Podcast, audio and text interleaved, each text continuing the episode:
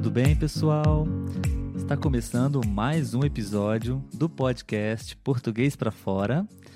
Meu nome é Olavo e hoje a gente vai falar um pouquinho sobre alguns dos principais erros que os meus alunos estrangeiros normalmente cometem durante as nossas aulas, durante as nossas conversas. Bom, é, como eu já disse para vocês, eu sou tutor em um site de conversação. O site é www.italk.com e lá eu converso diariamente com vários estrangeiros e eu resolvi criar uma série de episódios onde eu vou falar especificamente sobre alguns dos principais erros, dos erros mais comuns, das dúvidas que os meus alunos têm durante as nossas aulas, ok? Então, nesse episódio, a gente vai falar, talvez eu acho que seja uma das dúvidas mais populares, um dos erros mais comuns que todos os estrangeiros cometem, certo? Mas antes de falar sobre esse erro muito comum, eu gostaria de deixar um recado especialmente para você que está estudando português e se encontra no nível intermediário, no nível iniciante é, eu também sou estudante, eu também estou aprendendo uma língua estrangeira, o inglês, e atualmente eu me encontro no nível intermediário. Então, eu sempre estudo e pratico muito listening, escuto muito podcasts e também assisto muitos vídeos. E falando sobre vídeos, é, eu ainda preciso assistir muitos vídeos com a legenda em inglês, claro. E isso me ajuda demais, sabe? Então, todos os conteúdos, todos os episódios que a gente produz aqui no nosso podcast, normalmente eu me baseio pela minha experiência, pela, pelas minhas dificuldades, que eu tenho certeza que são as mesmas que vocês estão passando ao aprender o português. Enfim, eu acho que é muito importante e ajuda muito a legenda, certo? E aqui no nosso podcast, especialmente falando sobre os vídeos que a gente disponibiliza no YouTube, a gente faz questão de produzir a legenda dos vídeos, certo?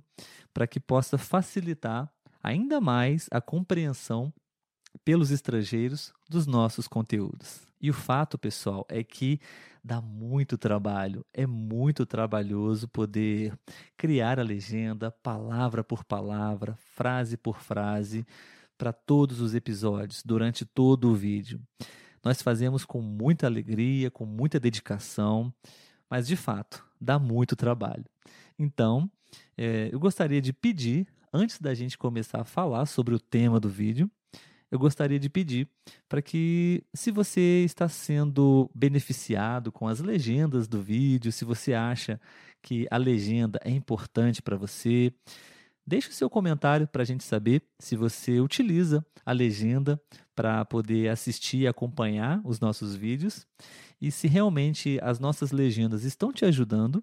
Eu gostaria de pedir para que você pudesse nos ajudar retribuindo com muito carinho com o seu like, compartilhando esse vídeo, comentando, ok?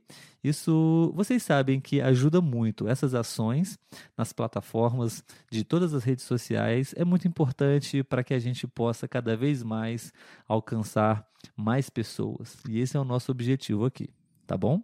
Sem mais delongas, vamos ao tema do nosso episódio de hoje.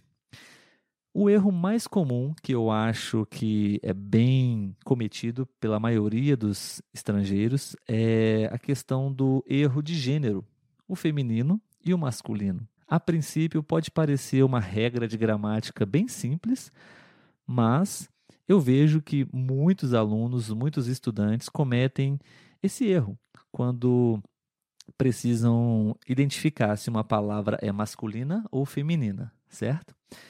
Então, hoje eu vou explicar brevemente para vocês sobre como vocês podem estar tá estudando e colocando em prática é, essa regra, ok? Eu acredito que essa dúvida possa ser a dúvida dos meus alunos e também de outros estrangeiros que estão aprendendo português. E a minha intenção com esse vídeo é revisar com vocês a melhor maneira para que vocês possam estudar, praticar e, de uma vez por todas, nunca mais errar sobre os gêneros masculino e feminino, ok? Então, pessoal, é, o fato é que as palavras masculinas e femininas na língua portuguesa normalmente elas vêm acompanhadas antes da palavra com um artigo masculino o ou feminino a. É, em alguns casos, essas palavras elas podem ser reconhecidas e identificadas com a terminação o para masculino e a para feminino. Por exemplo, escola. Escola é uma palavra feminina. Cachorro, com a terminação o, é uma palavra masculina. Muito simples. Essa, é, essa talvez seja a primeira regra que nós utilizamos para poder ajudar os estrangeiros a identificar se uma palavra é masculina ou feminina. Portanto, escola, a escola. Cachorro, o cachorro. Outro exemplo, menino, o menino. Menina, feminino, a menina. Muito simples, né? Porém, é, nós temos na nossa língua portuguesa, como sempre, muitas exceções e diversos outros casos que talvez podem confundir um pouco a nossa mente, certo? Então vamos lá. É, existem outros casos também de algumas palavras é, específicas para o masculino e outras específicas para o feminino. Por exemplo, a palavra homem. Homem é uma palavra masculina. E mulher, uma palavra completamente diferente, seria o feminino de homem. Homem, masculino, mulher, feminino. Beleza? Outros exemplos para vocês. Boi, o animal. Boi, e o feminino seria vaca. Temos também a palavra padre e a palavra freira. Padrasto e madrasta. São alguns exemplos de palavras que já são determinadas independentemente também do final da sua letra. Tanto faz o ou a, como por exemplo padre. Padre não termina com o, porém é uma palavra masculina. Quando a gente precisa mudar de gênero, é muito comum a gente utilizar essa regra da terminação para poder mudar uma palavra do feminino para o masculino e vice-versa, certo? Mas essa regra tem muitas exceções. Então é muito importante não se prender muito a essa regra, ok? Vamos a mais alguns exemplos de mudança de gênero, apenas trocando a terminação o e a no final da palavra. O aluno, a aluna. O gato, a gata. O velho, a velha. Então, é muito simples essa primeira regra, acredito que não seja difícil para vocês, ok? Mas temos a seguinte questão: palavras terminadas em R, a letra R. Quando a palavra ela termina em R, a gente tem uma regra específica. Usamos a terminação or para o masculino e ora para o feminino. É bem simples. Se a palavra termina em R, na forma masculina, para transformar para o feminino, é só adicionar a letra A no final. Vamos a alguns exemplos. a profissão cantor. Cantor é masculino. O feminino de cantor, simplesmente você adiciona a letra A no final. Então a palavra se torna cantora. Professor Outra profissão. Professor. O feminino é professora. Autor. Autor. O feminino é autora. E por último, instrutor. Instrutor. O feminino é instrutora. E claro, temos uma exceção, como por exemplo, a profissão ator. Ator que é diferente de autor autor é aquele profissional que escreve um livro, que escreve uma peça de teatro, por exemplo. Ator, o feminino é atriz. Atriz é a exceção. Palavras terminadas em ante. Ante. Palavras que terminam com ante, elas devem ser acompanhadas por um artigo, o ou a, para que possa indicar o seu gênero. Isso significa que essas palavras elas são neutras. E para especificar o gênero, a gente precisa colocar um artigo, o ou a, antes dessas palavras. Por exemplo, a palavra estudante. Estudante sozinha é, não é possível saber se estamos falando de uma estudante ou de um estudante. Por isso é importante um artigo definido ou indefinido, certo? Para ficar bem claro. Alguns exemplos de palavras terminadas com ante. Estudante, então seria o estudante ou a estudante. Imigrante, o imigrante ou a imigrante. Viajante, o viajante ou a viajante. Beleza? Bom, palavras terminadas em ente. Ente. As palavras que terminam com ente, elas deverão ser acompanhadas também pelos artigos o e a. Seguindo a mesma lógica, seguindo o mesmo raciocínio do exemplo anterior, como, por exemplo, estudante, tá? Vamos a alguns exemplos. O presidente, a presidente o gerente, a gerente, o tenente, a tenente, o assistente, a assistente.